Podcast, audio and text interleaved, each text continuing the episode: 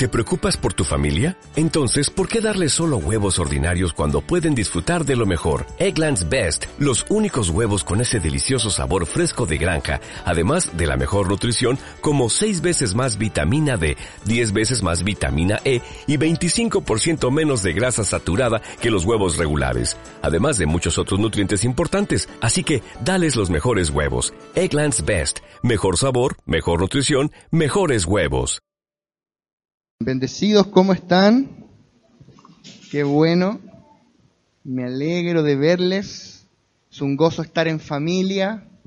No es lo mismo, personalmente no es lo mismo ministrar en, otros lugares que el Señor por ahí a veces nos permite estar, a estar en casa. Amén. Hay una riqueza, un amor especial en estar en tu casa espiritual. Y ya vamos en la clase número 5. No nos hemos dado ni cuenta, ¿verdad? Vale la pena invertir un tiempo cada semana para estudiar la palabra, para trabajar la palabra. Crea buenos hábitos y, y el tiempo va a correr a tu favor. Crea malos hábitos y el tiempo corre en tu contra. Si uno corre el si tú, colocas el hábito, supongamos, yo podría poner ese hábito de, ¿se han fijado que uno dice, oh, ya estamos abril, como vuela el tiempo? ¿Sí o no? ¿Se han fijado que últimamente el tiempo como que pasa más rápido? Bueno, entonces si yo dijera que voy a hacer gimnasio una hora a la semana, puede parecer poco, pero como el tiempo pasa muy rápido, probablemente de aquí a diciembre pierda un par de kilos. Eso sería bastante bueno. Entonces, una hora a la semana, dos horas a la semana extra que tú dediques a las cosas del reino puede marcar una gran diferencia. Bueno, vamos a ir al cuestionario número 4, a la tarea de la semana pasada. Usted mismo se va a revisar para que no le dé vergüenza de que su hermano le esté mirando. Usted se va a revisar. Página 19, cuestionario 4. Número uno, ¿cuál era el nombre de las parteras que obedecieron a Dios antes que a Faraón? Cifra y Fua. Era un nombre así como, como para ponerle a una hija. Cifra y Fua. ¿Y por qué, por qué ponemos el nombre? Porque tiene una importancia muy grande lo que estas mujeres hicieron. Entonces, número dos, ¿qué significado tiene para nosotros la vida de estas parteras? Que ellas fueron capaces de arriesgar su vida para cuidar a la descendencia de Dios, para cuidar a los recién nacidos. Y uno de esos niños iba a ser el libertador del pueblo de Israel, que era Moisés. Porque entre un montón de bebés tú los ves a todos llorando y hacerse en el pañal, pero tú no sabes cuál es el próximo Moisés que va a libertar al pueblo, el próximo Salvador. Entonces, ese fue el significado que tiene para nosotros. No es una mera historia. Estas mujeres arriesgaron su vida para cuidar a los recién nacidos, a los bebés. Número tres, ¿cómo aplicamos a nuestra experiencia consolidadora el trato médico que se le da a un recién nacido? Tiene, relación con lo anterior, eh, cuando habla de relación con nuestra vida, porque ese mismo trabajo que hicieron las parteras, nosotros lo hacemos en la consolidación que es cuidar a los recién nacidos espirituales, guardarles la vida a una costa de arriesgar nuestras vidas, a una costa de negarnos a nosotros mismos para edificar el cuerpo de Cristo, para cuidar a un bebé espiritual que se va a hacer en el pañal, que se va a mandar una embarrada, que va a llorar, que va a gritar a las 3 de la mañana, pero usted lo va a amar, lo va a cuidar, porque usted es como una partera espiritual que trae niños al mundo, los cuida para que no se pierdan. Y ahí entra la pregunta 3, que dice cómo se relaciona esto con el trato médico que recibe un recién nacido. Y es que cuando en un hospital nace un bebé, todo el departamento de maternidad gira en torno al bebé y todos los trabajadores, todos trabajan con un solo fin y es que el bebé viva y viva sano. Todos tienen un foco. No es responsabilidad de la pura matrona, no, todos un foco, que el bebé viva y viva sanito, gordito, rosadito. ¿Sí o no? O sea, lo mismo, la iglesia local es un vientre que engendra hijos. bebés espirituales. Y todos aquí en este departamento de maternidad, tú y yo, aquí están las matronas, las parteras, las enfermeras, arsenaleros, médicos, ginecólogos, espiritual, estamos todos aquí, trabajamos para que esos bebés no se pierdan. Jesús dijo, ninguno de los que me diste se perdió. Ese es nuestro trabajo, amén. O sea, ¿qué significa esto? Que nadie se puede desentender. No es que yo soy pastor, así que yo no consolido. No, todos consolidamos. No es que yo soy de la alabanza. No es que yo soy del equipo de teatro. No es que yo soy muy nuevo. Todos tenemos un solo fin, que el bebé no se nos muera. Que la gente nueva que Dios trae al cuerpo permanezca y crezca como hijos en la casa. Cuatro, ¿en qué consistía la orden que Faraón dictaminó para los recién nacidos? ¿Y cómo aplica hoy usted en su vida este decreto? Faraón mandó a matar a todos los niños menores de cierta edad. ¿Qué representa eso? De que hay un decreto faraónico hecho por el diablo para matar a la descendencia de Dios, para matar a los recién nacidos espirituales, que todo aquel que porta la simiente de Dios, el diablo le quiere asesinar, hacerlo volver atrás al sistema. Por eso tú y yo tenemos que pelearlos en el espíritu, consolidarlos, llamarlos, visitarlos, interceder, ayunar por ellos. Número 5, ¿qué sucedió con la vida de esas parteras luego que obedecieron la visión de Dios y no la de Faraón? Que Dios prosperó sus familias. Dios les añadió en todas las cosas bendición. Eso va a pasar contigo cuando tú busques primero el reino y hacer su obra, que Dios te va a prosperar en todas las cosas. Amén. Eso me gustó. Y número 6, que es una pregunta de desarrollo. Dice, extraiga la enseñanza de Juan, capítulo 4, del 1 al 42, y explíquelo con sus propias palabras. Hay muchas cosas que usted puede añadir ahí. A mí en particular me llama mucho la atención el capturar entre líneas el ser guiado por el Espíritu. Cómo Jesús fue guiado por el Espíritu a pasar por Samaria, aunque nada en lo natural decía que debía ir allá. ¿Quién le dijo? El Espíritu Santo te es necesario ir a Samaria. Y estando allí, él supo, va a venir una mujer, yo tengo que hablarle. Él no juzgó a esa mujer por su apariencia o por el historial de vida que tenía, sino que la vio con los ojos del Espíritu, dijo las palabras precisas que el Espíritu enseña y la ganó. Cambio, los discípulos andaban comprando un completo, un churrasco, andaban en otra en el alma, en la carne, en lo natural. Nunca percibieron la intencionalidad del espíritu. Entonces, en, cualquier vida de cualquier persona siempre van a haber dos agendas. La agenda natural, lógica, que es fácil de discernir, y la agenda del Espíritu Santo, que es la que tenemos que buscar percibir cuál es su intención, que es lo que Él tiene en su agenda para que yo haga este día.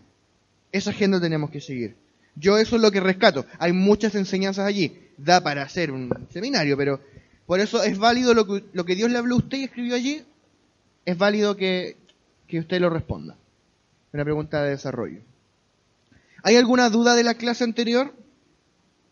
¿Alguna pregunta, algo que esté poco claro, que tal vez no profundizamos suficiente? Bien, entonces vamos a continuar con la lección número 5. Estamos hablando de consolidación. Llevamos cuatro clases, esta es la número cinco, y no crea que por haber hablado un mes de algo ya agotamos el tema. Estamos lejos de agotar el tema. Hay mucho para decir, pero por sobre todo mucho para hacer. Es lo más importante. Entonces, yo le pido que usted abra su espíritu, que no sea una lección más, que no sea algo mental. El ministerio no es algo que tú puedas aprender mentalmente o leyéndolo en un libro. No se puede, es imposible aprender la obra del ministerio. Imposible. Es por el espíritu. Dios te tiene que revelar cómo se trabaja en la dimensión del espíritu. Del espíritu. Imagínate a Jesús con esa samaritana y tú te encuentras con una persona que no conoces, no tiene tu cultura. ¿Qué le digo?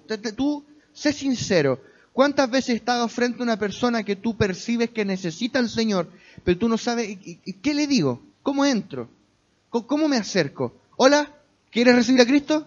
No, no es así. ¿Cómo, cómo, qué le digo? Yo encima no la conozco. Supongamos es un amigo, yo sé que mi amigo quizás tiene depresión, está en un momento difícil, yo le hablo del consuelo, pero si tú una persona que tú no conoces, esto es una obra del Espíritu de principio a fin. El Espíritu Santo nos va guiando hacer su obra. Entonces no creamos que ya sabemos cómo consolidar. Estamos cada vez profundizando más y esta escuela va a producir de cada uno de nosotros, Dios mediante, consolidadores eficaces, consolidadores agresivos, radicales, violentos, efectivos en la labor que Dios los llamó a hacer, que es retener el fruto de Dios. Amén. ¿Están aquí o ya los perdí? Entonces la lección número 5 se titula Poniendo la mano en el arado. Poniendo la mano en el arado. Vamos a leer Lucas capítulo 9, versículo 62. Este es el versículo central de la lección de hoy. Dice, y Jesús le dijo, ninguno que poniendo su mano en el arado, mira hacia atrás, es apto para el reino de Dios. ¡Wow! Se lo dijo el Señor. Ninguno que ponga su mano en el arado y mira hacia atrás es apto para el reino de Dios. ¿Sabes lo que era el arado en ese tiempo? Cuando tú cultivabas un campo, tú tenías que hacer los surcos. Hoy día hay unas máquinas como unos tractores, búsquelo en YouTube, que tienen como una cosita así larga que, sale de atrás, como, como con puros rastrillos, y van haciendo de a 10 surcos a la vez y, fácil, rápido. En ese tiempo todo era con fuerza eh, bruta, entonces tú colocabas dos bueyes, fuerza bruta, un yugo encima de madera, lo conectabas a, a una cosa para hacer un surco a la vez, y con eso tú colocabas la mano encima e ibas guiando a los bueyes para que no se te enchuecaran. Tenías que hacer el surco derechito hasta el final. Y después, al lado, otro surco derechito, derechito, si se te enchuecaba un surco, tú arruinabas todos los otros. O sea, no era el lote cultivar un campo, no era tan sencillo, era un trabajo de dedicación, de principio a fin. Entonces, si tú colocabas la mano en el arado y tú mirabas hacia atrás, lo que pasaba es que se te enchuecaba. Entonces, tú y yo somos agricultores espirituales. Tú y yo sembramos a Cristo en la gente. Pablo dice, yo planté, Apolo regó, pero el crecimiento lo ha dado el Señor. O sea, esto no es más que un vocabulario. Pablo entendía que el reino es un asunto orgánico, que tú no le vas a llevar una nueva religión a la gente, tú vas a implantar a Cristo en ellos. Cuando tú predicas el Evangelio y ellos creen, la vida de Dios entra en ellos, Cristo mismo es plantado como una semilla en su interior y comienza a crecer. Entonces lo que tú haces cuando tú evangelizas es plantar a Cristo, sembrar a Cristo. Tú eres el sembrador que salió a sembrar. Y luego viene el trabajo de consolidar que es regar, ¿verdad? Regar. Y luego el crecimiento lo da Dios. O sea, no hay jactancia, no hay nada que yo pueda hacer para que la gente crezca. Lo da Dios. Pero yo sí puedo plantar y puedo regar. Entonces, lo que Jesús está diciendo es, si tú pones tu mano en el arado para cultivar la vida de Dios en la gente, para trabajar en la obra, para ganar almas, consolidar gente, hacer discípulos. Y tú miras hacia atrás y a ti se te enchueca el arado. ¿Sabes qué? Es más que arruinar un poco de tierra y empezar de nuevo, es arruinar la vida de gente. Tú no puedes jugar a la iglesia, tú no puedes jugar a ser un líder. No, es que ahora soy líder en la iglesia, me dieron un diploma, probé los tres niveles. Está bien, te doy el diploma, pero el tema es, la seriedad es individual. Tú decides que con, qué seriedad vas a tomar la obra del ministerio. Porque tú no puedes, esto no es como el eslogan de INACAP, aprender haciendo. No, tú no puedes aprender arruinándole la vida a la gente. Eh, aprendí a profetizar, en, el camino maté como tres, porque me equivoqué, profeticé puras tonteras. No es así. Esto es delicado. Yo no puedo, ¿Sabes lo que significa mirar atrás? Es que cuando vienen las dificultades, cuando empiezas a cansarte, porque cansa tener la mano en el arado, cansa. Y tú empiezas a mirar atrás todo lo que tú tenías. Tal vez te iba mejor antes de servir al Señor.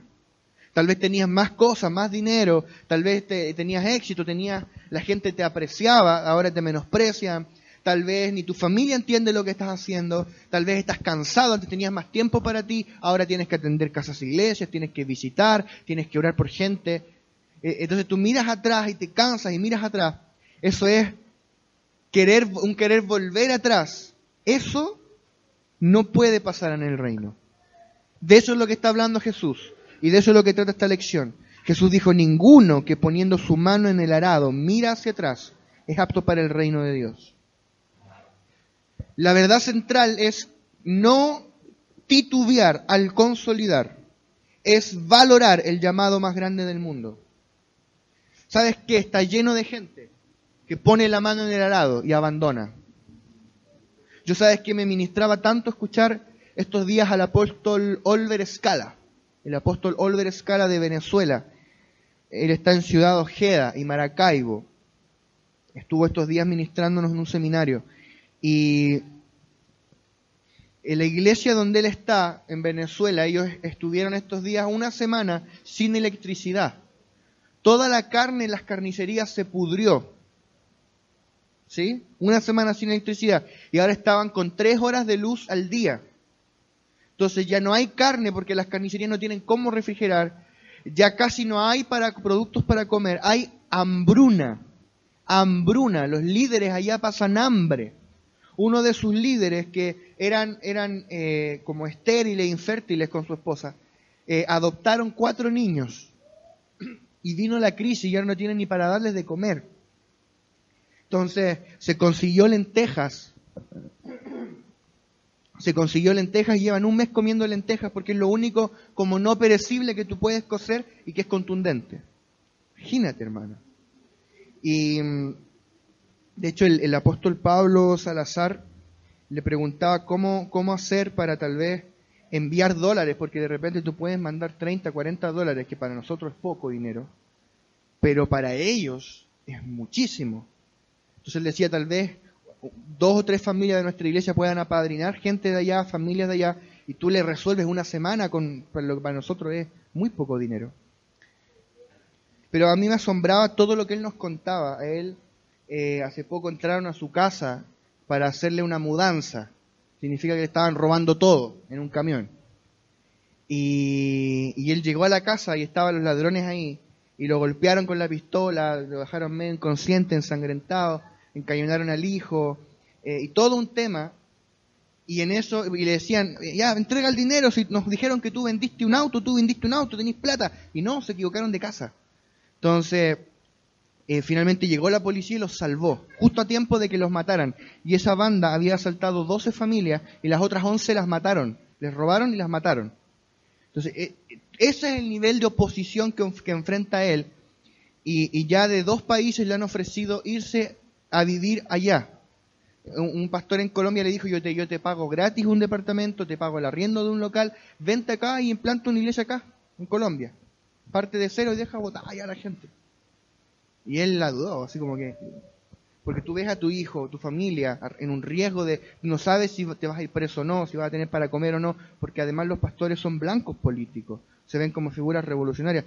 Los tildan de revolucionarios, como de opositores. Y ahora, como no tenían luz, el, apóstol Olver estaba haciendo los cultos en, en una cancha de fútbol como estas de canchas de barrio, al aire libre.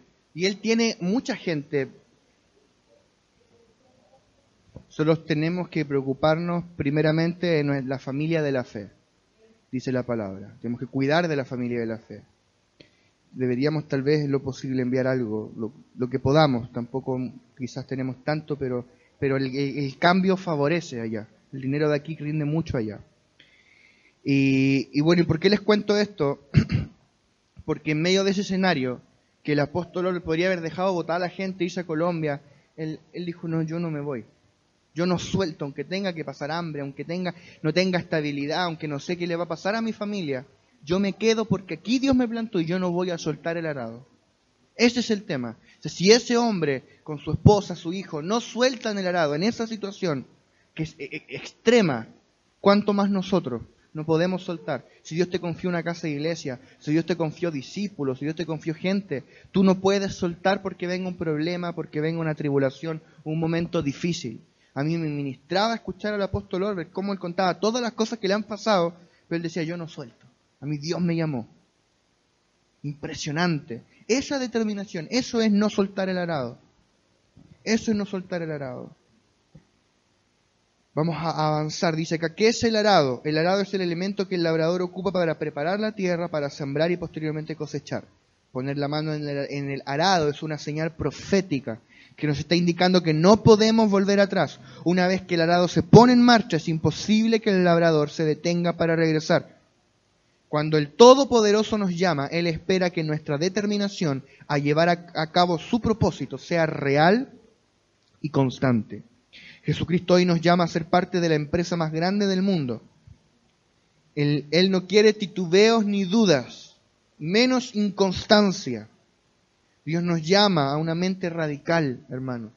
Si tú vas a involucrarte en la obra del Señor, muchos de ustedes ya lo están haciendo, Dios quiere radicalidad. Dios quiere una entrega absoluta. Tú pones la mano en el arado y por nada del mundo te vas atrás.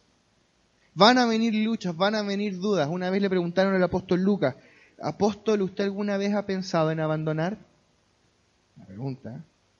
Y él dijo, sí, todos los días. En hermano quedó pero mal. Todos los días. No creas que eres el único que dudas, que tienes luchas, que tienes conflictos. Todos los tenemos. Somos débiles, pero el Señor nos ayuda en nuestra debilidad y nos saca adelante y en victoria. Porque tú no te puedes dar el lujo de soltar. Tú tienes un compromiso con Dios. Dice aquí, tu mente no puede estar dividida. En la tarea de recoger la cosecha necesitamos tener un pensamiento sólido. Ningún líder que desee ser efectivo en la consolidación de la cosecha puede tener una mente dividida.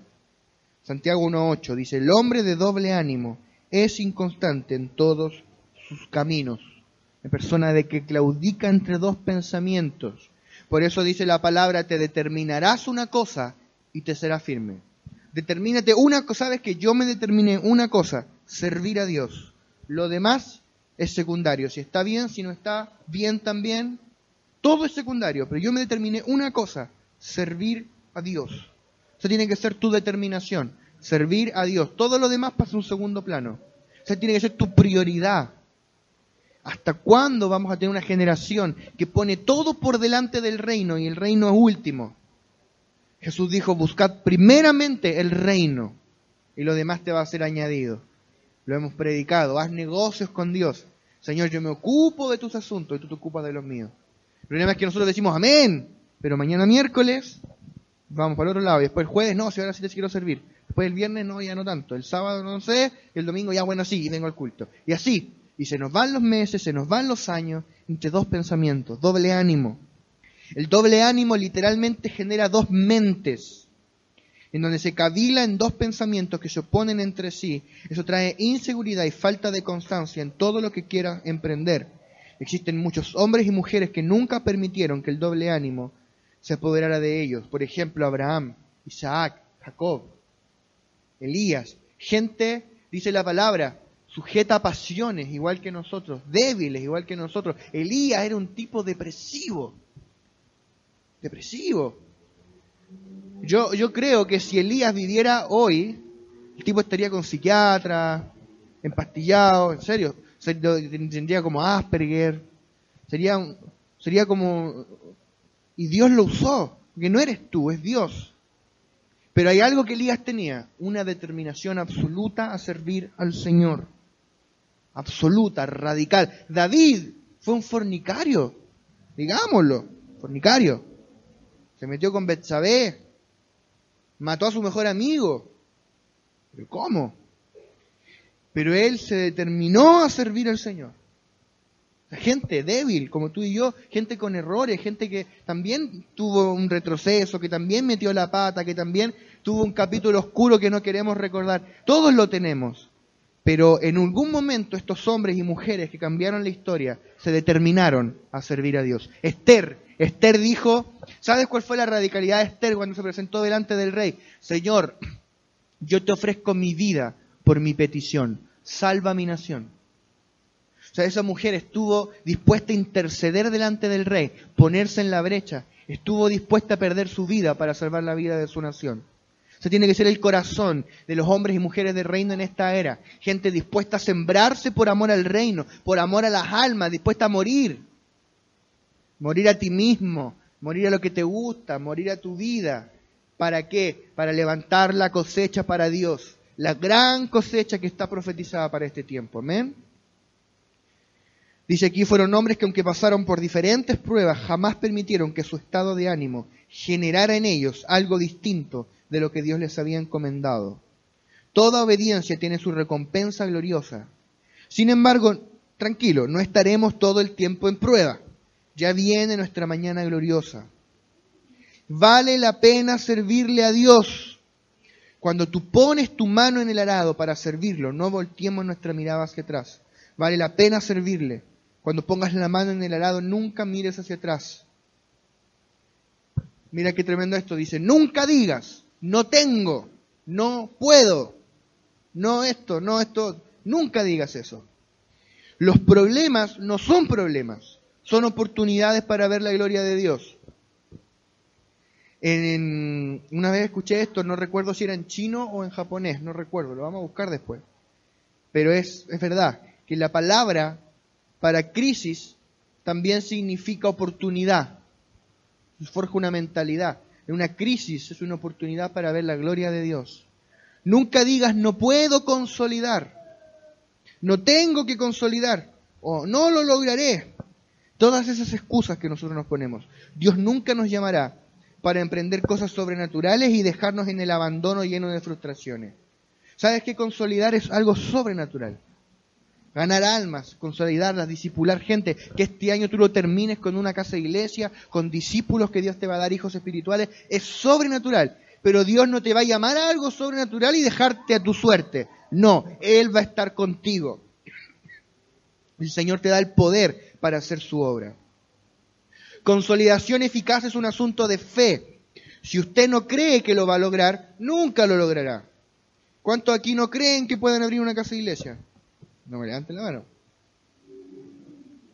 Si tú, si tú no crees que puedas abrir una casa iglesia, nunca la vas a abrir. Si tú te miras y dices, yo, disipular gente, no, difícil. Yo creo que eso es más como para Lisette, que tiene más años, yo no. Eso es más como para el Pedro, que toca el bajo, no, yo no. El banjo. O sea, si tú dices, no, eso es para, pero ya no, no, no lo vas a lograr. Porque Dios te capacitó en Cristo, pero tú tienes que creer en lo que Dios depositó en ti. Tener fe en la gracia que Dios puso en ti. Si usted cree que no lo tiene, nunca lo tendrá. Consolidación es un asunto de fe. ¿Men? Muchos líderes siempre le están echando la culpa a los demás. Esto es una maldición que conlleva justificar una falta de compromiso con la obra consolidadora.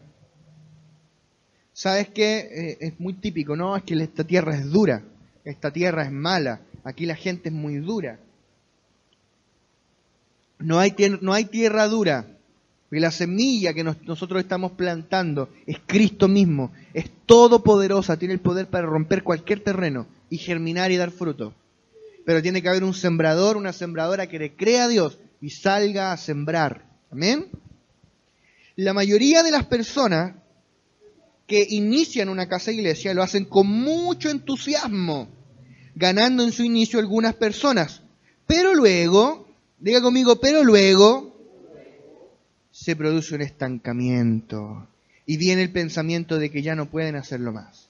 Típico, parte de la casa iglesia como avión, llegan mucha gente, después de canta y ahí uno se desanima. Oh, en realidad que esto no es para mí, yo no sirvo, yo no tengo el don de las casas iglesias, no, no esto no es, consolidar no es lo mío.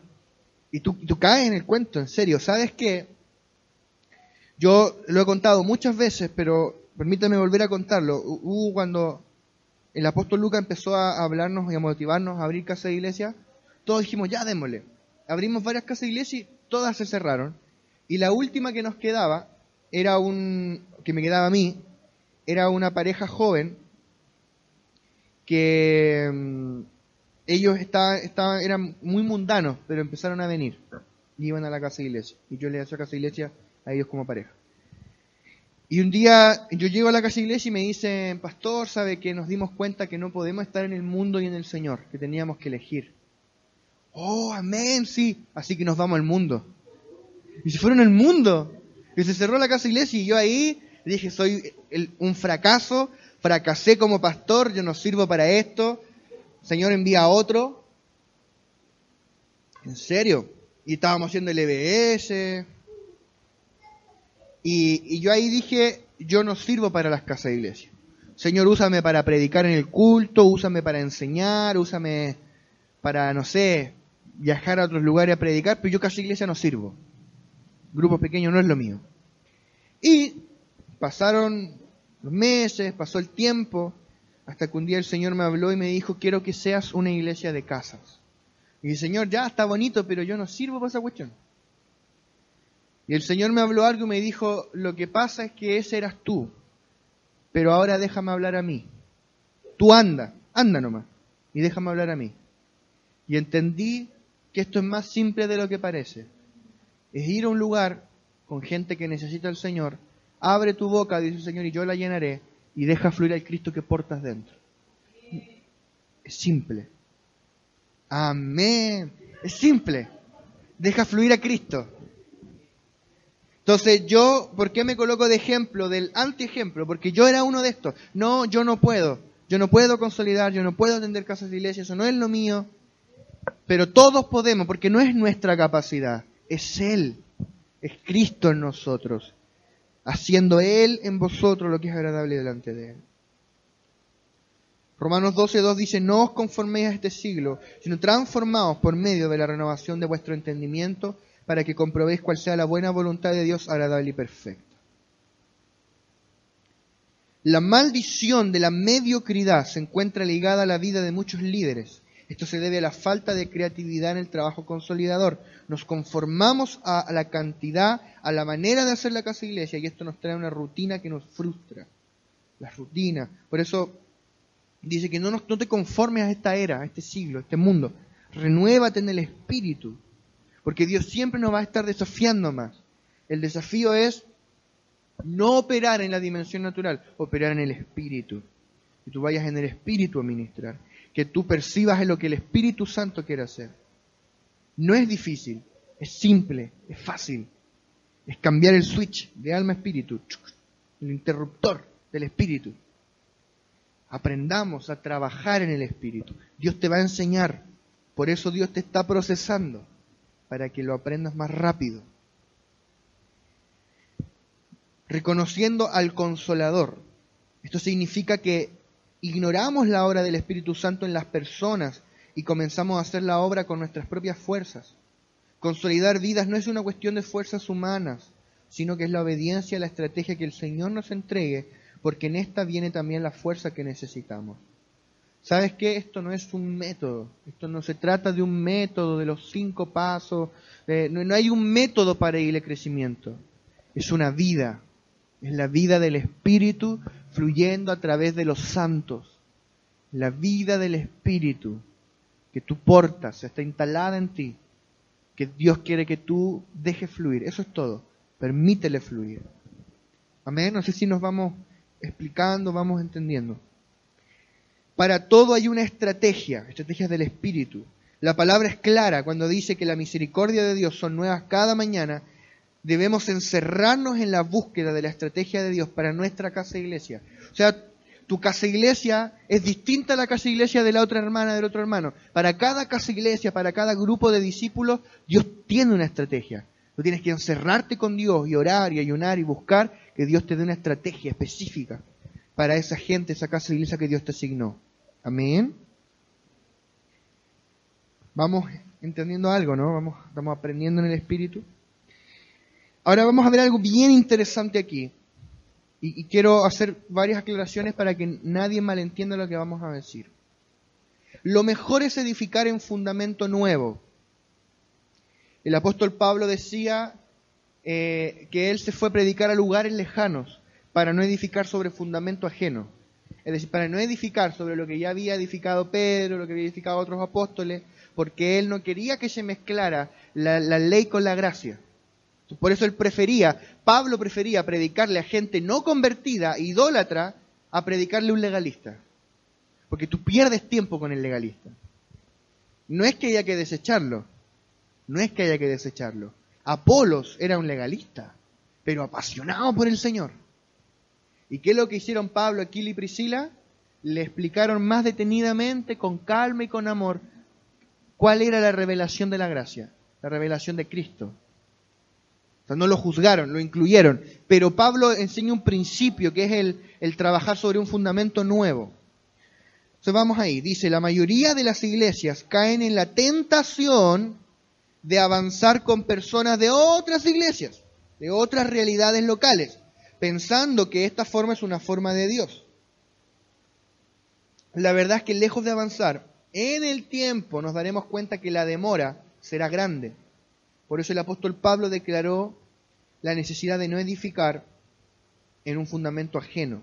¿Qué significa un fundamento ajeno? Un fundamento nuevo en este caso. Un fundamento nuevo tiene que ver con las personas que nunca han tenido una instrucción de iglesia. La expresión nueva significa sin Dios, sin esperanza, confundida. A esa gente a la que nosotros queremos llegar. Vamos a traducirlo ahora al lenguaje sencillo. No queremos robar gente de otras iglesias. Queremos alcanzar gente que no conoce a Cristo. Esa es tu asignación.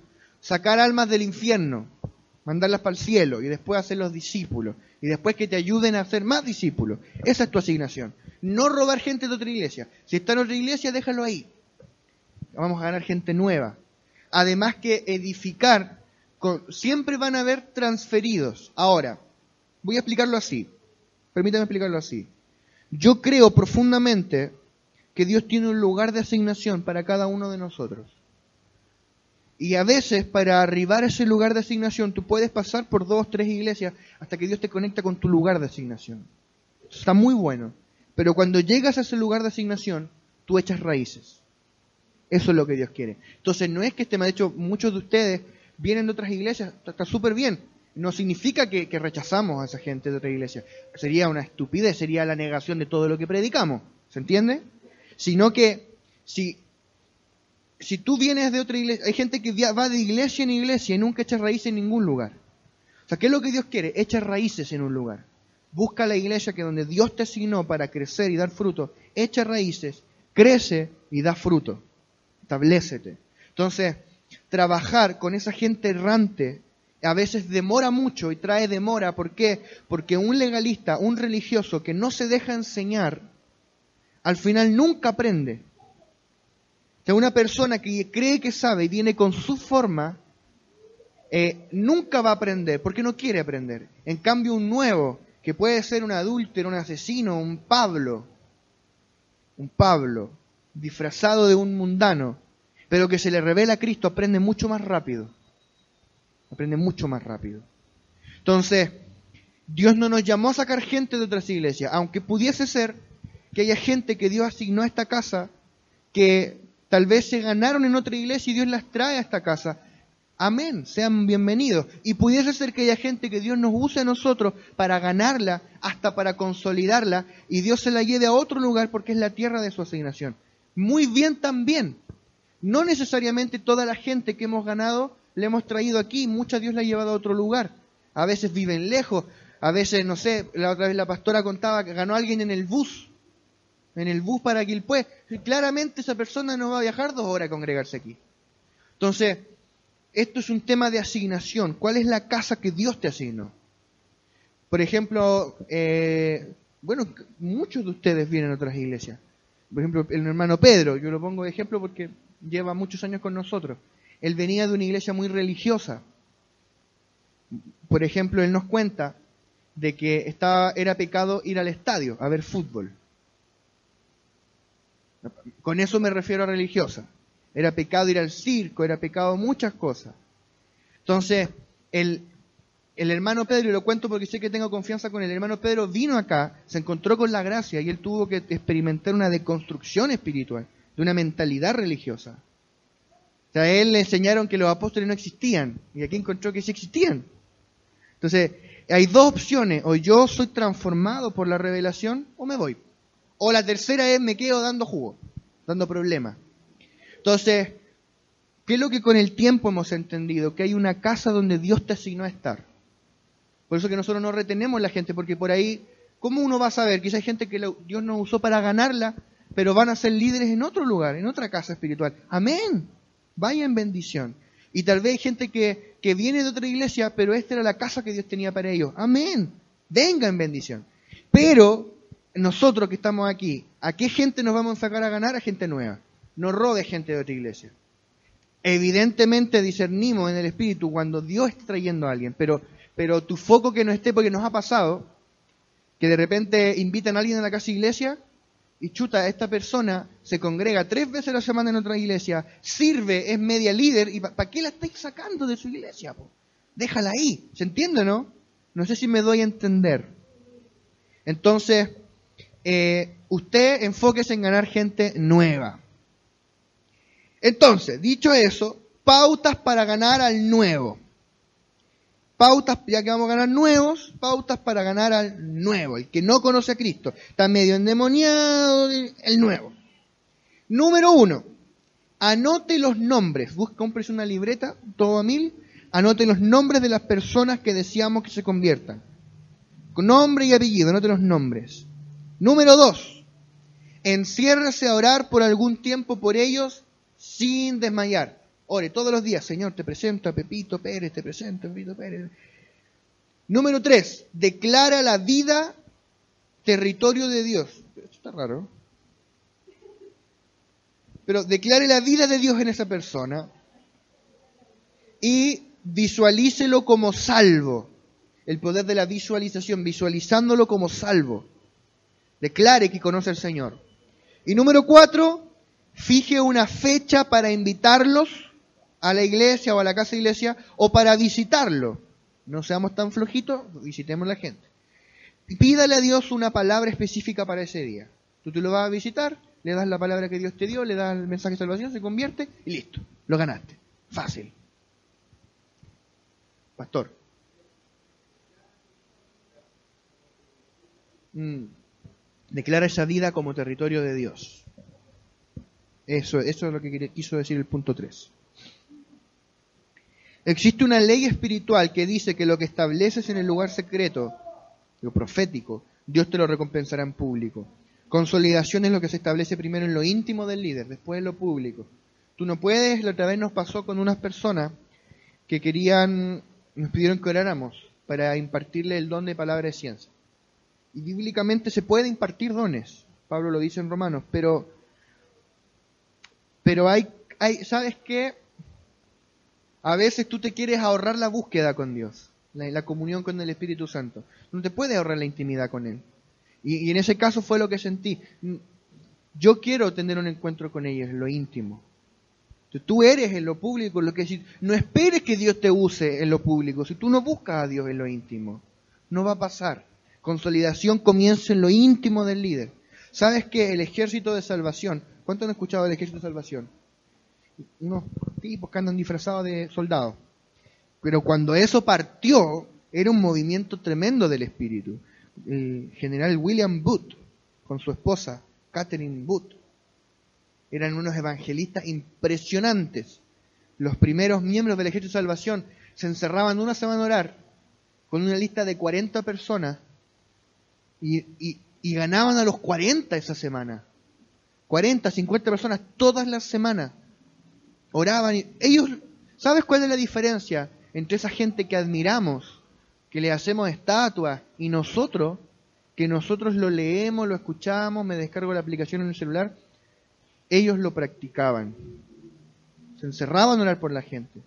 Si esto funciona cuando lo practicamos, yo te desafío que tú salgas de aquí y digas, yo voy a poner tres personas en mi lista de oración.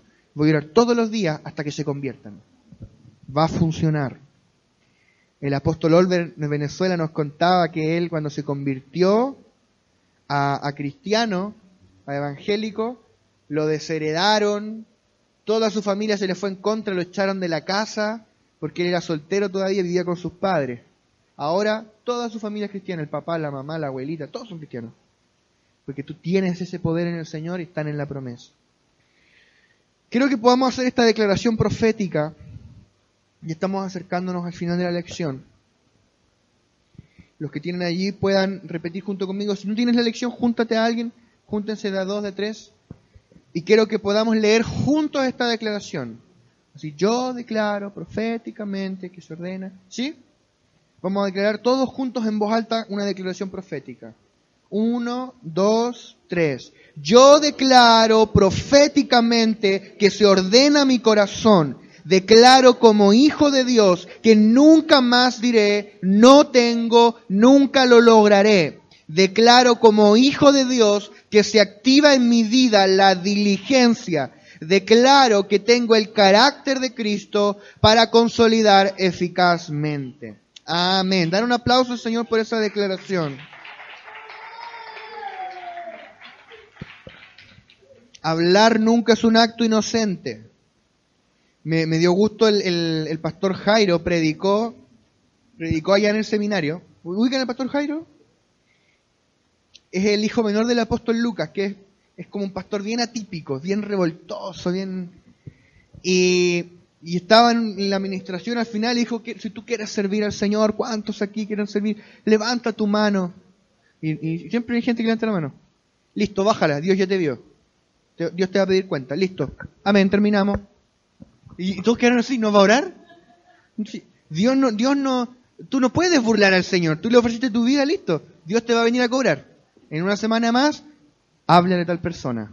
Ora por. Mira, bájate de la micro y háblale a esa persona que está allí. Dios te lo va a venir a cobrar. No hay declaración inocente para con Dios.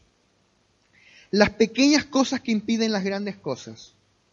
Hay un proverbio Escribió Salomón que dice que las zorras pequeñas destrozan todo el huerto. Un huerto hermoso no lo destruye un huracán. Deja un zorrito chiquitito, te come todo.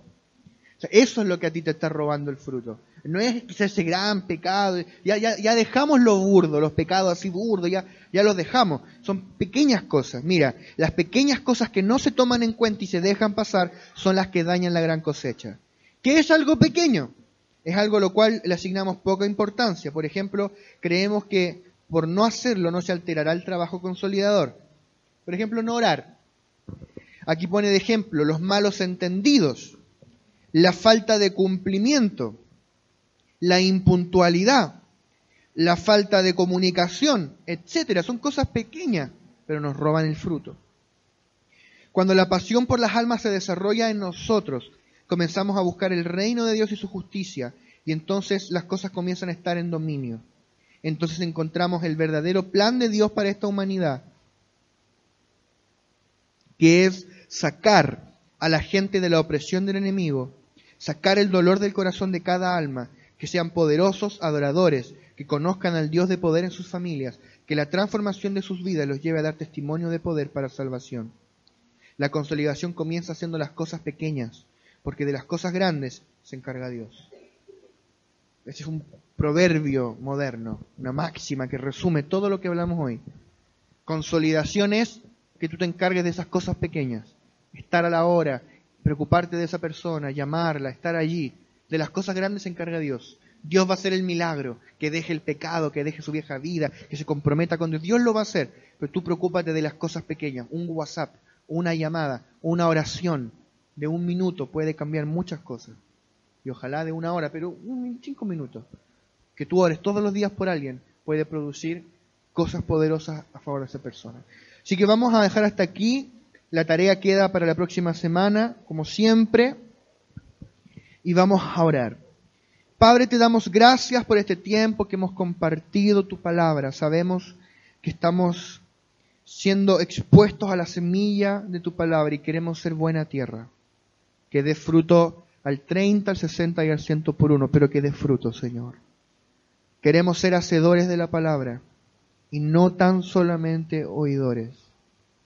Líbranos de tomar esto como una teoría, como un mensaje más muy bonito, sino que podamos ponerlo en práctica, Señor. Enciéndenos en una pasión radical por consolidar. Señor, que todos los que estamos aquí hemos puesto nuestra mano en el arado que no soltemos por nada del mundo, que no soltemos el arado. Yo hoy te aliento, no sueltes el arado, no sueltes frente a las dificultades, frente a la imposibilidad, frente al enemigo que te habla, que dice que Dios no está contigo. No sueltes, porque verás la mano de Dios a tu favor si perseveras, si permaneces firme hasta el fin. El que permanece hasta el fin será salvo, dijo Jesús. El que persevera hasta el fin verá la obra consumada de Cristo en sus hijos espirituales. Enciéndenos con tu pasión, Señor, en el nombre de Jesús. Amén. Dígame, den un aplauso al Señor.